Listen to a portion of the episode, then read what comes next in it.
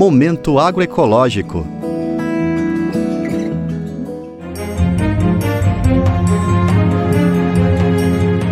O painel intergovernamental sobre mudanças climáticas lançou no mês de março mais um relatório. Desta vez, os pesquisadores alertaram para o aumento das estiagens, das temperaturas e até para o desaparecimento de rios no Nordeste brasileiro.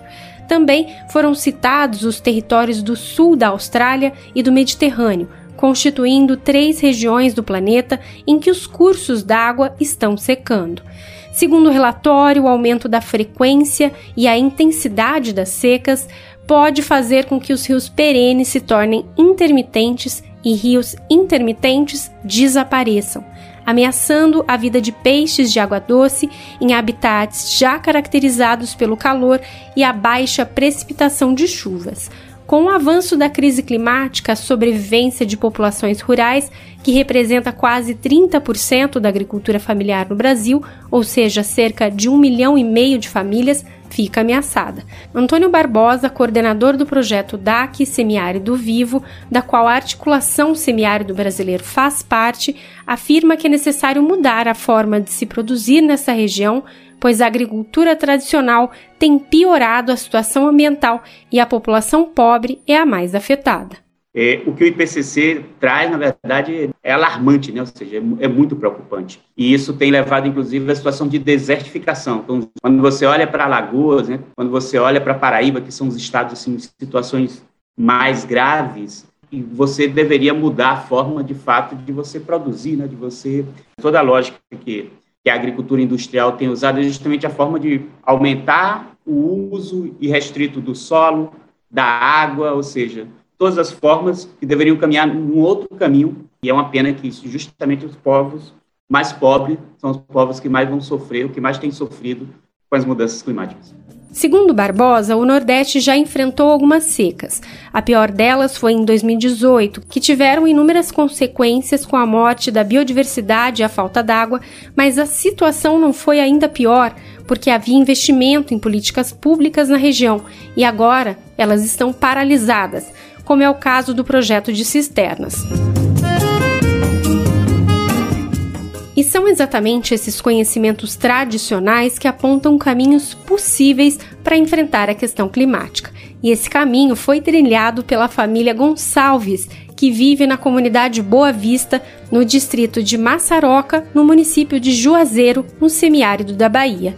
Em apenas cinco anos, entre 2016 e 2021, a família Gonçalves fez a transição para uma produção agroecológica e consolidou nove subsistemas produtivos responsáveis pela produção e comercialização de alimentos, como explica Emily da Silva Gonçalves. Demorou um tempo para percebermos que cultivar de forma tradicional não funcionava e estava prejudicando a nós e ao ecossistema.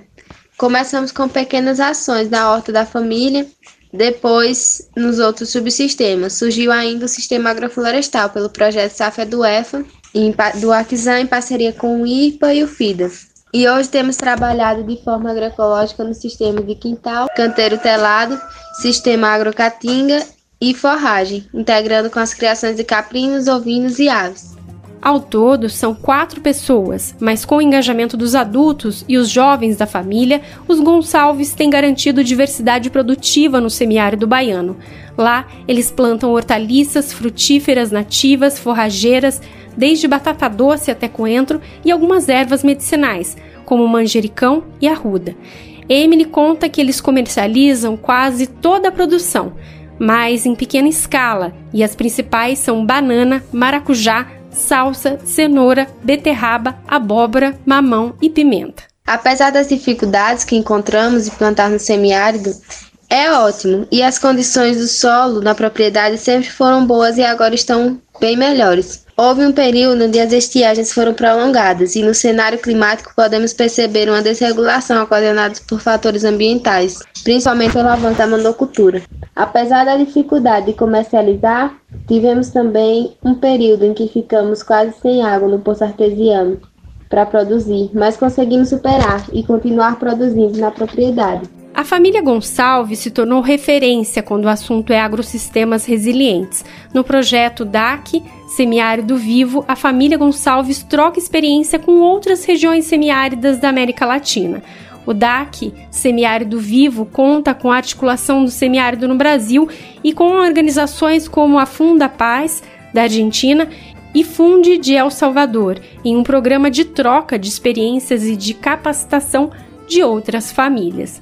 A ideia é promover a implementação de agrossistemas como o da família Gonçalves em outros locais, com o intuito de construir territórios sustentáveis, resilientes às mudanças climáticas, como afirma Antônio Barbosa. E é isso que o DAC, né, enquanto projeto, também está tentando captar. Sistematizar o que os agricultores e as agricultoras estão fazendo, fazer um processo de formação e intercambiar conhecimento. Imagina um agricultor aqui do Brasil, aqui do Ceará, discutindo com uma agricultora lá do Chaco, na Argentina, ou com um agricultor lá em El Salvador, que tem realidades muito parecidas, né, socialmente parecidas, mas que tem ambientes que são únicos em cada uma de suas regiões, mas que percebe que os seus conhecimentos podem ter valor, né? E que esses conhecimentos podem, inclusive, mudar a vida do planeta.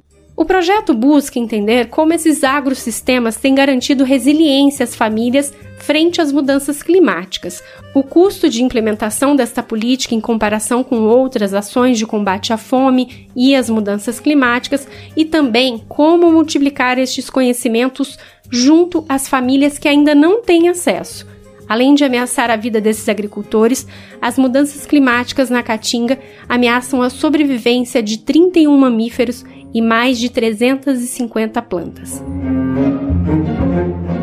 De Minas Gerais para a Rádio Brasil de Fato, Anelise Moreira.